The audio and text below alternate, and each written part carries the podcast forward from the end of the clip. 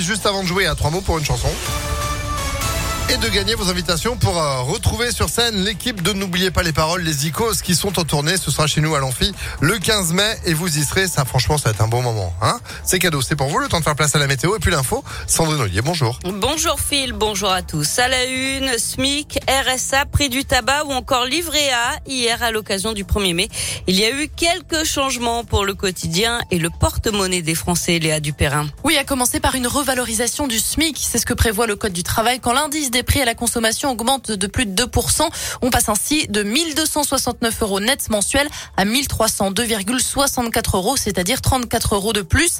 À noter aussi une revalorisation des aides sociales de 1,8%. Ça concerne notamment les allocations familiales, le RSA ou encore la prime d'activité. Je rappelle que l'inflation a quant à elle augmenté de 4,5% sur un an. Et puis enfin, une petite baisse sur les prix des paquets de cigarettes entre 10 et 20 centimes de moins pour la plupart des marques. Et l'inflation pourrait également entraîner une hausse du taux de rémunération du livret A. Il pourrait passer à 1,25%, mais aucune annonce officielle n'a été faite pour le moment. Et puis entre 4 et 6 000 manifestants hier à Lyon, entre 210 et 116 000 partout en France, notamment pour le pouvoir d'achat.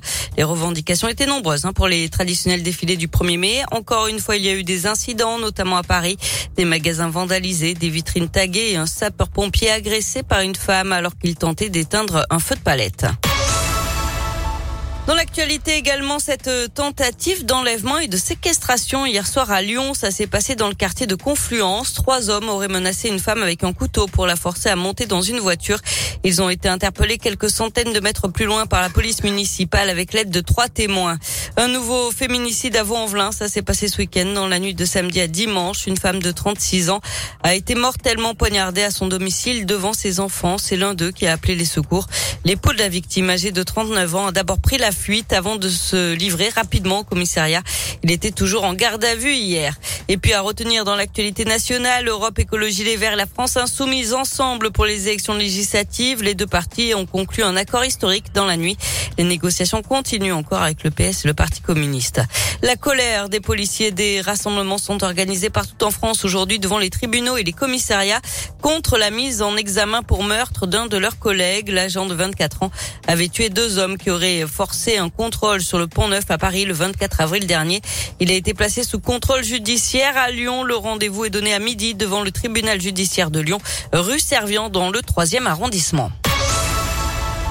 On passe au sport avec du foot. Belle victoire de l'OL à Marseille hier soir, 3 à 0. De quoi entretenir encore l'espoir d'accrocher une place européenne alors qu'il ne reste que trois journées de championnat à disputer. Lyon est septième au classement à 5 points de la cinquième place occupée par Nice. Prochain match euh, dimanche prochain à Metz, la lanterne rouge du championnat. Toujours en foot, mais féminin cette fois-ci. Lyon est en finale de la Ligue des Championnes après avoir éliminé ce week-end le PSG.